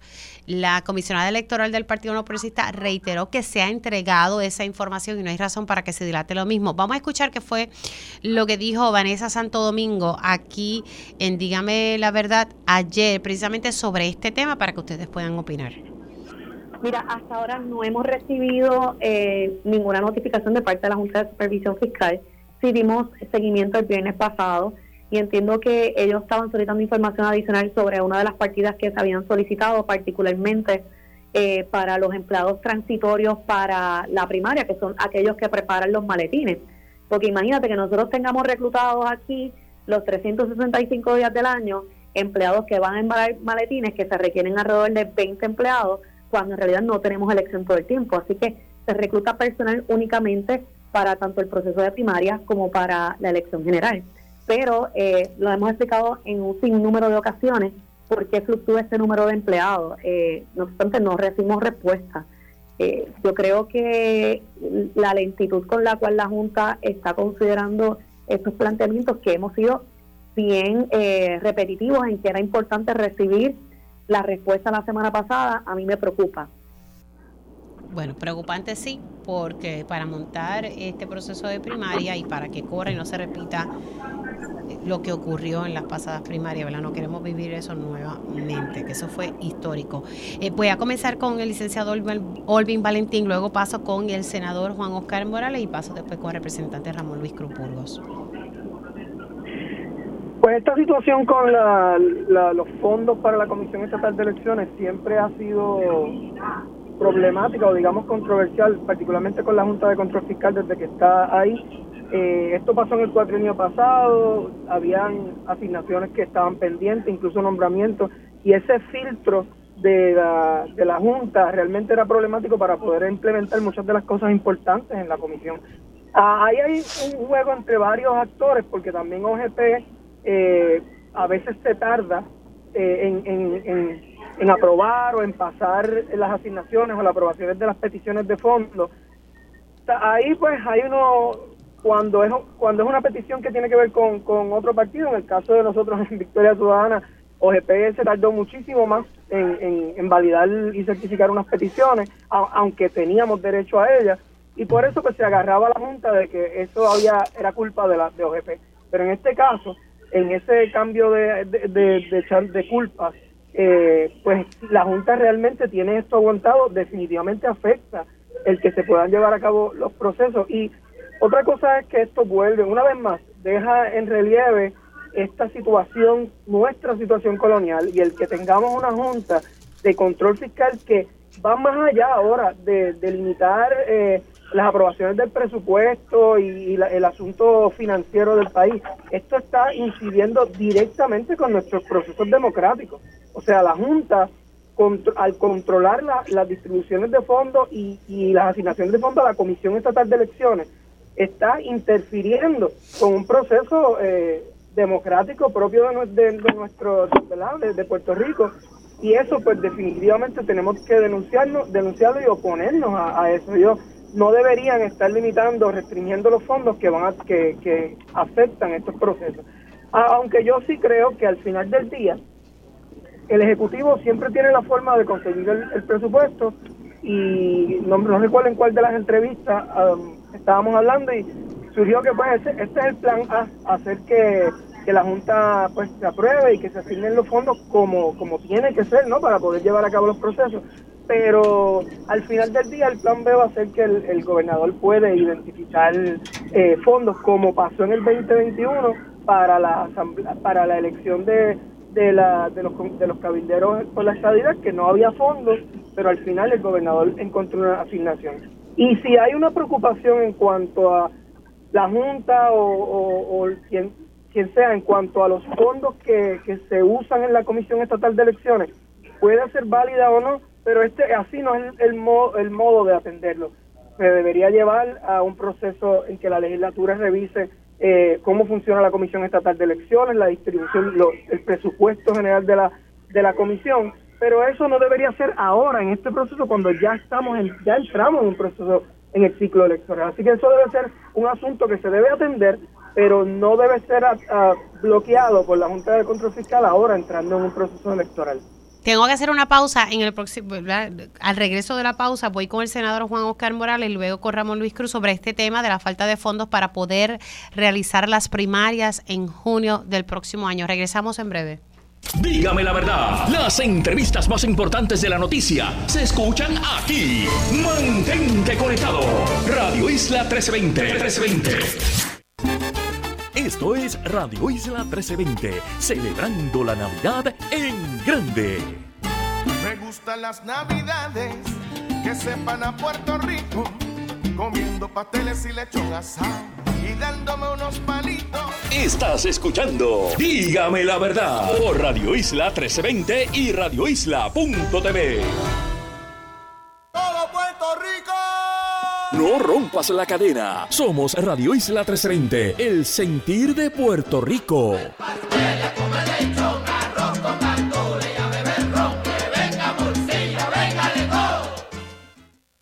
Juntilla 50 Plus, AARP, te informa de lo último en temas sociales, estilos de vida, familia, hangueos, viajes, política pública, finanzas, salud y comunidad. La Juntilla 50 Plus, todos los jueves a las 7 de la noche, solo en Radio Isla 1320. Agenda Municipal. Escucha en la versión podcast en radioisla.tv, Spotify y todas las plataformas digitales. Dale play y conéctate con el sentir de Puerto Rico.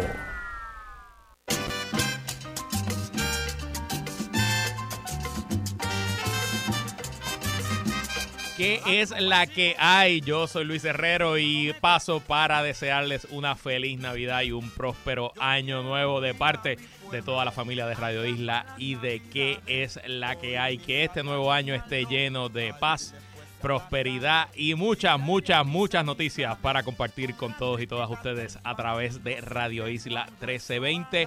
Muchas felicidades. Cubriendo Puerto Rico de punta a punta. A las 12 del mediodía, el país entra en tiempo igual con Luis Pinchi e Ismael Torres. De lunes a viernes a las 12, solo en Radio Isla 1320. Primicias, análisis y entrevistas todo el año. Radio Isla 1320, el sentir de la Navidad en Puerto Rico.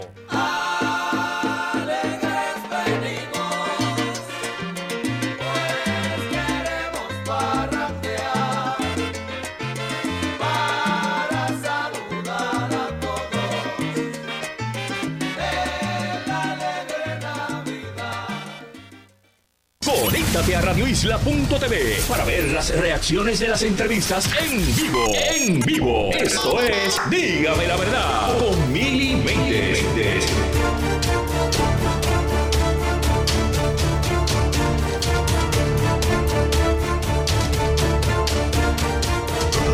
Y ya estoy, perdón, estoy de regreso. A quien dígame la verdad, si usted escucha un cascabel es mi santa hija que mi esposo me acaba de traer. Hoy se acabaron las clases. Ay, señor. Sigo con mi panel político integrado por el licenciado Olvin Valentín, el senador Juan Oscar Morales y el representante Ramón Luis Cruz Burgos. Estamos hablando sobre la falta de fondos en la Comisión Estatal de Elecciones para llevar a cabo las primarias. Vamos por partes, las primarias. La presidenta alterna me había dicho que se habían asignado 12.5 millones de dólares y luego me dijo, mira, necesito entre 17 a 20 millones de dólares adicionales. Y todavía la Junta, coqui, coqui, coqui, sigue corriendo el reloj. Y bueno, paso con el turno del senador Juan Oscar Morales. Pues Mili, ya la Junta nos tiene acostumbrados a utilizar su imprudencia en casos como el que estamos atendiendo en la mañana de hoy, que es el dinero que es necesario para poder trabajar lo que es las primarias. La Comisión Estatal de Elecciones, Mili, para que tengas claro, eh, establece ya un calendario, una agenda de trabajo que ya está corriendo. Así que esto puede dilatar y puede traer problemas a ambos partidos, al PNP, a los populares y a todos aquellos partidos que tengan primaria el próximo 2 de junio en la agenda establecida para que podamos tener ese evento este próximo 2, de junio, que no es el 2 de junio, ya comienza desde ahora todos los preparativos, las compras de eh, las urnas, las compras de eh, el papel, la subasta de, la donde se imprimen las papeletas. Y eh, también la comisión ha peticionado algo importante, algo que se comenzó hace ya prácticamente dos, cuatro años atrás, que es el escrutinio, la máquina de escrutinio, y adquirir una nueva máquina que va a poder contabilizar mm, eh, más de treinta y pico de mil papeletas eh, sin tener que sortearla, eh, sin tener que clasificarla. Y esto pone ¿verdad? en peligro el que la Comisión Estatal de Elecciones pueda llevar a cabo, como debe ser, estos procesos electorales. Así que la Junta debe dejar la imprudencia al lado, debe sentarse con los administrativos de la Comisión y si tienen alguna duda eh, de las peticiones que ellos han realizado, porque las aclaren. Pero esto no puede seguir dilatándose, porque esto conlleva eh, en tiempo y espacio, si no se atienden unos asuntos eh, en el, como está contemplado en la agenda, puede traer problemas y podemos estar confrontando, confrontando los mismos problemas que tuvimos en las pasadas primarias del 2020. Así que mi llamado a la Junta es que atienda esto con la mayor celeridad que esto merece. A la democracia, Mili, no se le pone precio. No se le pone precio, esto no tiene precio alguno. Nosotros tenemos Sino que, le quiten un par de milloncitos que se pagan con fondos públicos para pagar la Junta de Control Fiscal. Vuelvo, insisto en esto, porque la Junta la pagamos nosotros. Mili, vamos a bajarle los salarios a los funcionarios de la Junta, que en la mayoría ganan más de 200 mil dólares, y si es que de ahí falta dinero, pues los utilizamos de ahí. Yo creo que es buena idea para ir haciendo una transición de salida de la Junta, ir reduciendo los salarios de, de sus miembros que tienen allí, los gastos extravagantes que tienen, que eso es de conocimiento público, porque vuelvo y repito, la democracia, nosotros tenemos que garantizarle a Puerto Rico entero de que vamos a tener un debido proceso electoral, de que con una garantía de que no vamos a tener ningún tipo de problema, ni los rojos, ni los azules, ni los verdes, ni ningún otro partido. Así que está en manos de la Junta de Control Fiscal, de esos hombres y mujeres que están allí ganando un buen salario, de que atiendan esto con la prontitud que eso merece. Vas con el representante Ramón Luis Cruz Burgos. Pues mira, Mili, coincido con los compañeros. Eh, preocupante que a esta altura se esté discutiendo todavía eh, este asunto que yo creo que Orville, Ángel, tú y yo lo discutimos hace como un mes, mes y medio atrás. Pero seguimos con el mismo issue, no se, no se ha asignado nada. Ella había, en aquel momento me parece que el planteamiento era de OGP. Sí. faltaba que se hiciera la gestión por parte de OGP. Y yo decía que porque OGP había esperado hasta noviembre cuando desde inicios de año todo el mundo sabe que aquí va a haber una primaria. Eh, no importa si, si los partidos principales tienen primarias a la gobernación, que en aquel momento hablábamos que era histórico porque por primera vez van a haber tres partidos con primarias a la gobernación. Pero más allá de eso, todo el mundo en Puerto Rico sabe, OGP sabe, la Junta de Control Fiscal sabe, la legislatura sabe que van a haber primarias para las candidaturas por acumulación, que van a haber primarias para las alcaldías, que van a haber primarias para los, distritos representativos y senatoriales. Así que ese plan, como menciona Juan, está establecido por la Comisión Estatal de Elecciones hace muchísimo tiempo. Es un calendario específico que se establece desde principio de año. Es totalmente ilógico, como planteábamos en aquel momento, que OGP haya tardado tanto hasta el mes pasado para pedir los chavos, pero aún peor y preocupa mucho más el hecho de que la Junta de Control Fiscal no haya culminado el trámite de solicitud de documentación la primaria no puede pasar lo mismo que pasó en la vez anterior. Sería un desastre, de verdad. Y, aquella y aquella le tienes que añadir algo más, porque no era tanto la discusión de los fondos, era la organización que a, las 12 del mediodía todavía habían camiones estacionados en el Irán Bison con las papeletas de, del oeste del sur. Yo recuerdo que a la una de la tarde nosotros dijimos en Yabucoa, los funcionarios de colegio para sus casas, aquí no va a haber primaria, porque a la una de la tarde no nos habían llegado las papeletas y nos comunicaron que todavía los, los camiones estaban en, en el Irán Bison, así que eh, era más un asunto de organización, pero ciertamente en esta ocasión no puede volverse a vivir eso. Eh, y si los fondos los están solicitando y están demostrando que es necesario y todo el mundo sabe desde el principio de año que tiene que tener esa partida específica separada porque no despinta a nadie una primaria, pues es una irresponsabilidad que en este momento no se hayan transferido los fondos. De verdad que yo no, no, no comprendo, no entiendo. Entonces después si se ocurre una situación, ah, la culpa no es de ellos. Tú sabes, eh, ese dinero hay que asignarlo y la realidad es que esos, procesos toman tiempo y son cosas que exige el código electoral, que es por ley. No son caprichos, no, o sea, hay que comprar una serie de computadoras, un tipo de tablets, según me explicaba la presidenta alterna. Eh, voy a pasar a otro tema, lo voy a establecer y entonces en el próximo segmento arranco con este tema. Hace eh, como, sí, hace como cuatro semanas o tres, eh, venimos hablando sobre la situación de todo el componente de centro médico, o sea, hace el hospital universitario, el cardiovascular, el pediátrico. Eh, el presidente del Colegio de Médicos Cirujanos de Puerto Rico planteaba aquí en este programa que algunas eh, operaciones se habían cancelado, se habían paralizado porque hacía falta personal. No podían dar de alta a los pacientes porque no había personal suficiente. El director ejecutivo de ASEM sostuvo que no, que eso no era real, luego reconoce que sí, que alguna u otra se había cancelado. Los empleados ante esa entrevista salieron tanto de manera anónima como también públicamente a decir, mira, es que nosotros estamos doblando turnos, estamos agobiados, o sea, estamos agotados.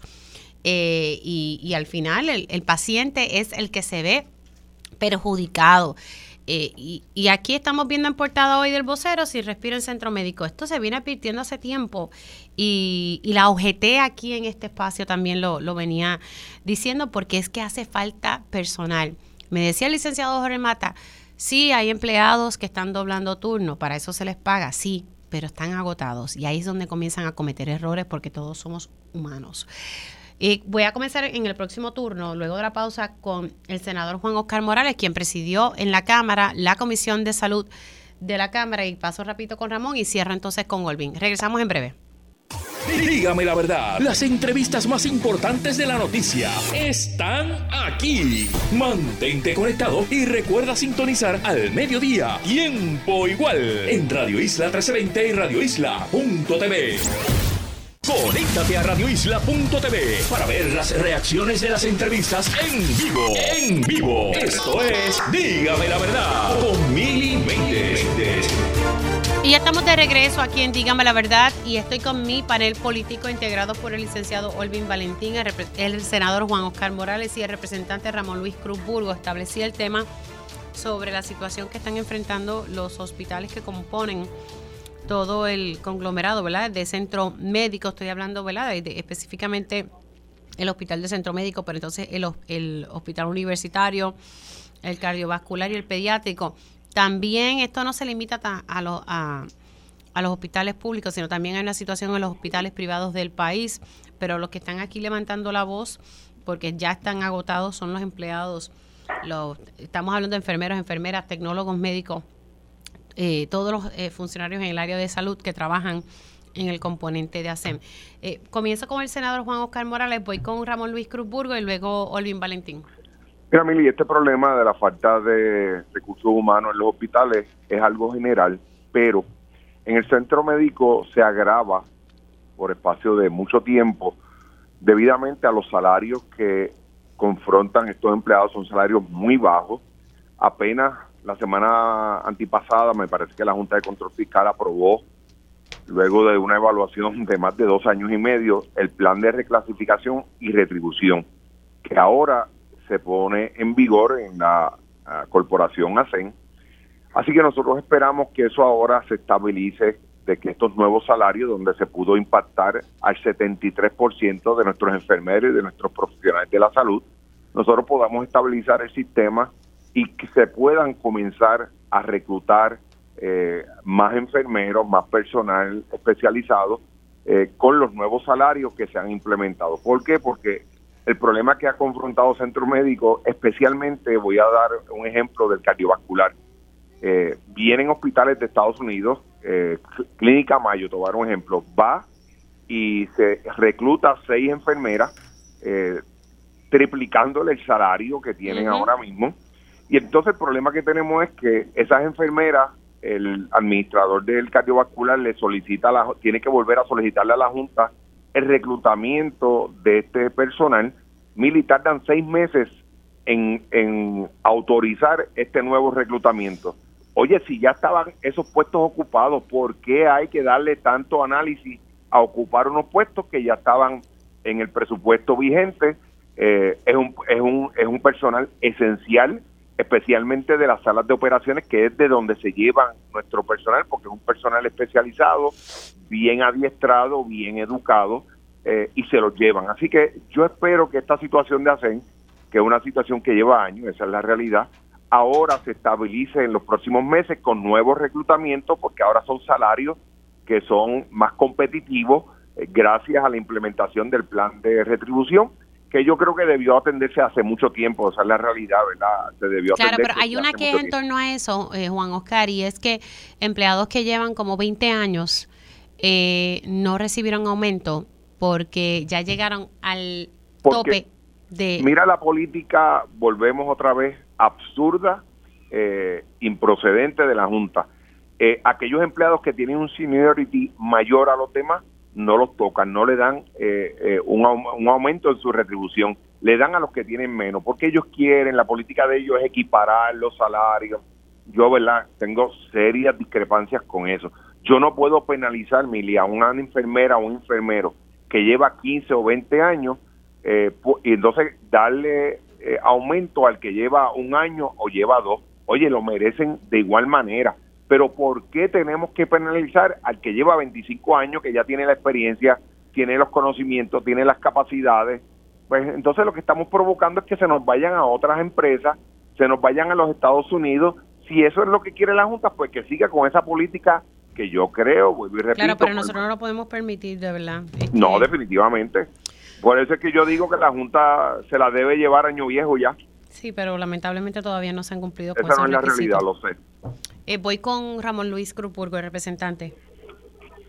Pues mira, Juan tiene razón en que hay unos puntos que ayudan, eh, plan de retribución, las diferentes eh, gestiones que se han estado realizando. Eh, quiero añadir algo, hay poca gente que sepa que una de las leyes que se firmó este año es de mi autoría y establece la salud como eh, un servicio esencial y prioritario en el presupuesto del país. ACM es demasiado importante, es el centro donde desde especialistas en niñez como especialistas en trauma están trabajando para atender las emergencias que se dan en este país, las diferentes circunstancias que a veces accidentes, problemas, eh, todos hemos estado allí con algún familiar o hasta presente con uno mismo por situaciones que se nos han dado y es prioridad entonces por ley tiene que ser entonces ejecutar y demostrar que sí es una prioridad no solamente a través de la Junta de Control Fiscal sino como gobierno yo creo que tenemos que poner los fondos que sean necesarios porque es el principal centro hospitalario el que resuelve los problemas el que tiene los especialistas y los planteamientos que hacen esos especialistas que hacen esos enfermeros que hacen esos empleados allí son muy eh, loables y muy lógicos y realistas. No se les paga lo suficiente y si no se les paga lo suficiente no vamos a tener suficiente personal disponible o, o, o eh, las personas que se preparan en esta rama disponibles a ir a trabajar por poco dinero cuando en otro sitio le ofrecen más. Así que tenemos que invertir más para poder ser más competitivos y poder mantenerlos allí. Y tampoco podemos estar exigiendo mucho si tenemos poco personal, nos están doblando turnos y nos están dando la productividad que necesitamos porque la responsabilidad no es de ellos, ellos están haciendo todo su esfuerzo.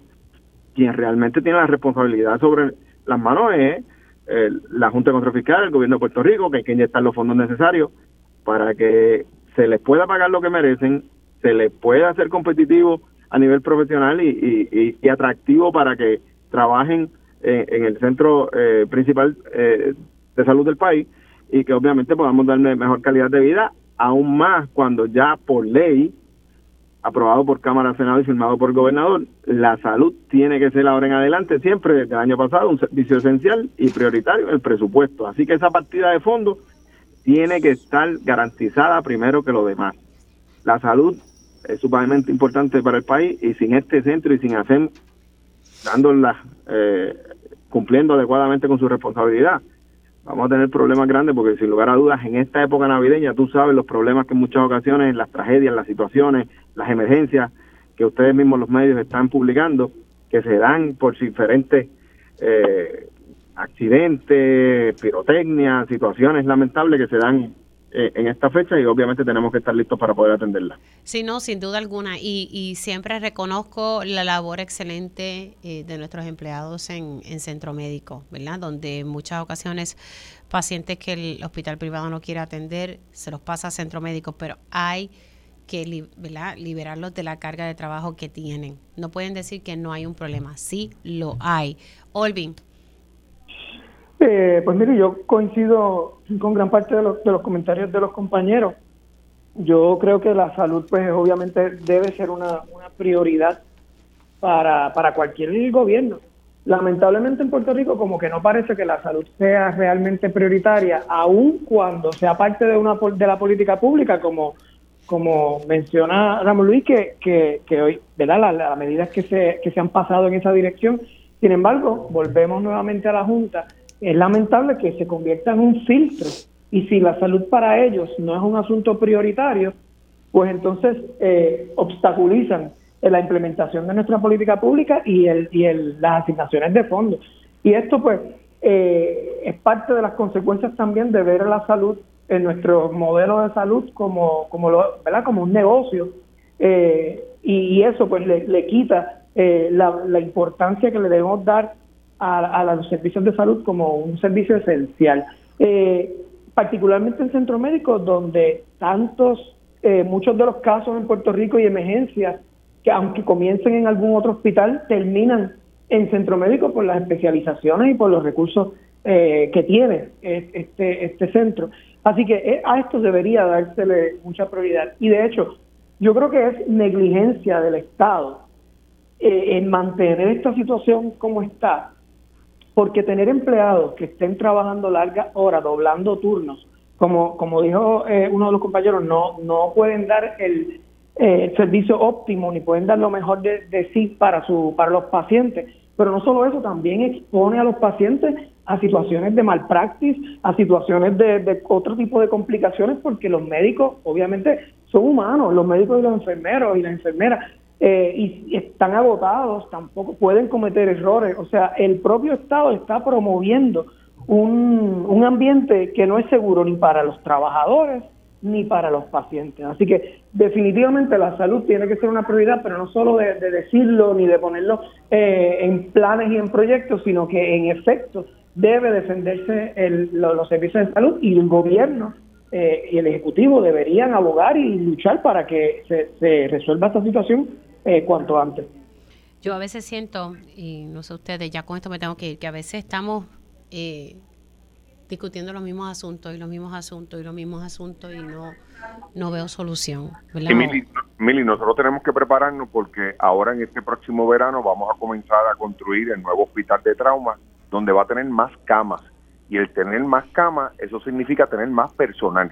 Claro, pues, eh, bueno, eso es algo que me están diciendo los empleados, Juan Oscar, me decían, Mili, importante que si se abren más camas, que tengan el personal para atender esas definitivamente, yo voy a estar muy pendiente de eso, no puede ser la misma empleomanía que tenemos ahora, porque entonces conlleva que va a haber un enfermero atendiendo muchos pacientes y ¿sabes qué? Ahí va a haber unos pacientes de esos que no van a tener un, un sistema, ¿verdad? Un cuidado adecuado.